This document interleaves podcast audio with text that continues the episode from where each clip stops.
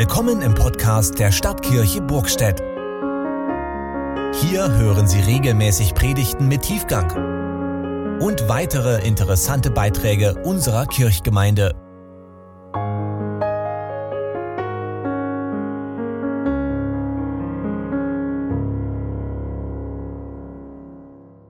Himmlischer Vater, wir bitten dich um den Segen für die Verkündigung und dass wir in deinem Sinne sprechen. Amen. Ihr habt den Predigtext aus dem Buch Hiob gehört. Wir als Hauskreis haben uns zu dieser Stelle ein paar Gedanken gemacht und diese möchte ich nun euch mitteilen. Vertraue mir stand die ganze Zeit schon an der Tafel und das ist der Anfang und der Ende von meinem Text. Mehr dazu aber später. Bevor wir euch ein Video zeigen aus dem Hauskreis, möchte ich euch mitnehmen in das Buch Hiob. Wir finden das Buch Hiob im Alten Testament bei den Lehrbüchern um Psalmen. Wer war dieser Hiob? Hiob war ein sehr wohlhabender Anführer einer Sippe im Osten Palästinas. Er war weithin anerkannt und er galt als gerechter und schuldloser Mann. Auch Gott preist ihn als gerecht. Der Satan hingegen bezweifelt dies. Er sagt, Hiob würde nur gerecht handeln, weil es ihm gut gänge. Und er möchte Hiob auf die Probe stellen. Gott lässt zu, dass das geschieht und Hiob wird auf die Probe gestellt. Was Hiob nun erleiden muss, erscheint uns heute als unglaublich. Er verliert seine Tiere, seine Knechte werden getötet und seine eigenen Kinder sterben beim Einsturz eines Hauses. Hiob jedoch hält weiter treu zu seinem Gott. Daraufhin wird er von solchen Geschwüren heimgesucht dass er die Siedlung verlassen muss.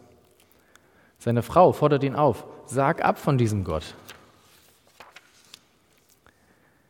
Im nächsten Teil des Buches kommen drei Freunde zu Besuch. Und es entsteht ein Dialog zwischen ihm und den drei Freunden. Wie Hiob auch sind die Freunde keine Israeliten.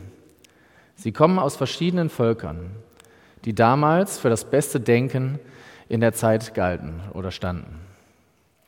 Die vier streiten über die Frage nach Gottes Gerechtigkeit. Alle gehen von der Grundannahme aus, dass ein guter und gerechter Mann von Gott belohnt wird, wohingegen ein sündiger Mensch von Gott bestraft wird. Im Dialog beteuert Hiob seine Unschuld und kommt zur Schlussfolgerung, dass Gott ja jetzt doch nicht gerecht sein kann, weil er hat nichts getan. Die Freunde hingegen halten an Gottes Gerechtigkeit fest und sehen die Schuld bei Hiob, der gesündigt haben muss. Hiob fordert Gott auf, äh, Hiob fordert Gott auf, Stellung zu beziehen. Er klagt Gott an und im nächsten Moment erschreckt er über sich selbst. Gott erscheint und antwortet Hiob. Er fragt ihn, ob er bei den Tausenden von Ereignissen, die sich seit der Schöpfung der Welt ereignet haben, dabei war. Er erzählt ihm viele kleine Details, von denen Hiob überhaupt nichts wissen kann. Er möchte damit sagen, dass Hiob und seine Freunde gar nicht beurteilen können, ob etwas in der Welt gerecht ist oder nicht. Denn sie haben alle nur einen ganz winzigen Blickwinkel auf die Welt. Gott hingegen sieht alles und muss alles im Blick haben. Es ist, nicht leicht, alles auf der Welt gerecht zu lösen. Und so ist Gottes Welt auch nicht perfekt. Gott kann nicht alles Leid auf der Erde verhindern. Hiob nimmt nun seine Anklagen gegenüber Gott zurück und bereut diese. Gott freut sich darüber und beschenkt Hiob mit dem, was ihm vorher genommen wurde. Und er bekommt sogar noch mehr darüber hinaus. So endet das Buch Hiob. Der zentrale Vers des Predigtextes ist unserer Meinung nach Vers 25. Dort heißt es, aber ich weiß, dass mein Erlöser lebt. Und als der Letzte wird er sich über dem Staub erheben. Hierüber haben wir im Hauskreis gesprochen und dies möchten wir euch nun kurz in einem Video zeigen. Aber grundsätzlich soll es ja da schon um diesen Teil gehen, dass eben der Erlöser lebt, oder? Habe ich das falsch verstanden? Also ist doch die, die Kernaussage eigentlich. Also für mich zumindest ist das, was mir so entgegenspringt krass, dass er von Erlöser spricht, sozusagen. Also, dass er sozusagen dort auch drin sieht, dass dieses Elend für ihn aufhören wird danach, definitiv. Also das impliziert für mich diese Erlösung sozusagen von dem irdischen Leben mit all dem Leid, was er ähm, erlebt hat. Und dass er weiß, es wird für ihn definitiv besser durch Jesus. Der, der Kern dieser paar Zeilen ist auf jeden Fall, dass er trotz seiner unglaublichen Leiden, die er erlitten hat, dass er immer noch diese Sehnsucht hat nach Gott. Ne? Und gerade in dem Moment, wo er, wo er in Fetzen hängt, dass er sich dann nach Gott sehnt, ist auf den ersten Blick ja paradox, aber wirklich ein totaler Glaubensbeweis eigentlich. Ja, das ist echt stark in dem Moment. Dass Gott halt alles überdauern wird. Also dieses am Schluss wird er sich über dem Staube erheben. So. Also das, dieses Vertrauen, wenn, wenn alles andere und dass mein ganzer Körper hin ist und alles vergeht, Gott steht am Schluss noch da, wenn alles nur noch Staub ist.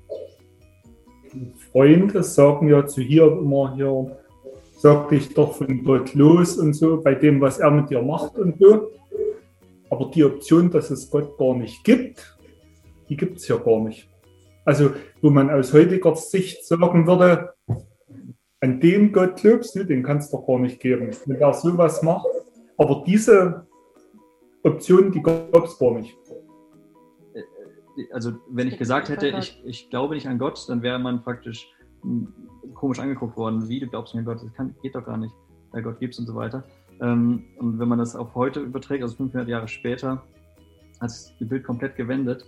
Ähm, bei uns ist es heute so, dass wenn wir sagen, wir glauben an Gott, äh, manchmal komisch angeguckt werden. In der Krise, das haben wir auch erfahren oder auch andere, ähm, entweder man, man bleibt an Gott dran oder man sagt sich los. In Vers 21 bei mir zumindest steht so drin, denn die Hand Gottes hat mich getroffen und warum jagt ihr mir nach wie Gott und könnt von meinem Fleisch nicht satt werden? Ähm, da sagt es, also sagt er auch nochmal ganz klar hier, das, was mich jetzt gerade getroffen hat äh, und nach wie vor trifft, das ähm, schiebt er auch richtig Gott noch zu. Also das ist das, was, äh, was Gott jetzt hier gerade zulässt. Ähm, und dann im Verse weiter hinten sagt er ihm dann trotzdem, nee, und dennoch mein Erlöser lebt. Dieses Erlöser lebt ist ja auch so krass. Also ist ja nicht nur, dass er sein, sein Leid so auf sich nimmt und das erträgt, sondern er weiß ja, dass er letzten Endes auch noch die Gnade bekommt. Also das ist ja noch eine Stufe mehr in dem ganzen Glauben. Ne? Er erträgt es nicht nur, sondern er, er weiß, in seinem Herzen ganz tief drin, dass er eben auch noch dann eben die Ewigkeit sieht und äh, die Gnade aufgenommen wird. Und das ja. ist irgendwie noch viel krasser. Ja, was nehmen wir mit aus diesem Text? Zunächst einmal die Gewissheit, dass alles Leid auf der Erde ein Ende nehmen wird. Unser mächtiger Gott wird alles überdauern und sich über dem Staub erheben. Und wenn wir auf Gott vertrauen, dann sind auch wir stärker als das Leid, was wir erfahren müssen. Als zweites können wir in Hiob ein Vorbild sehen für unser eigenes Leben. Lasst uns nicht immer klagen, sondern im Dialog mit Gott auf seine Stärke und Gerechtigkeit vertrauen. Wer von uns hat die Frage noch nicht gehört, warum lässt Gott so viel Leid auf der Welt zu? Selten war die Frage aktueller als in der jetzigen Situation. Das Buch Hiob entgegen vielerlei Ansichten gibt darauf keine Antwort, aber es zeigt uns, dass wir auf Gott vertrauen sollen, in guten Zeiten und in Zeiten des Leids. Und wenn wir auf Gott vertrauen und ehrlich im Gebet zu ihm reden, wird unser Leben nicht ohne Leid sein, aber es wird erfüllt sein mit einer Zuversicht. Mit einer Zuversicht, die uns hilft, das uns auferlegte Leid zu tragen.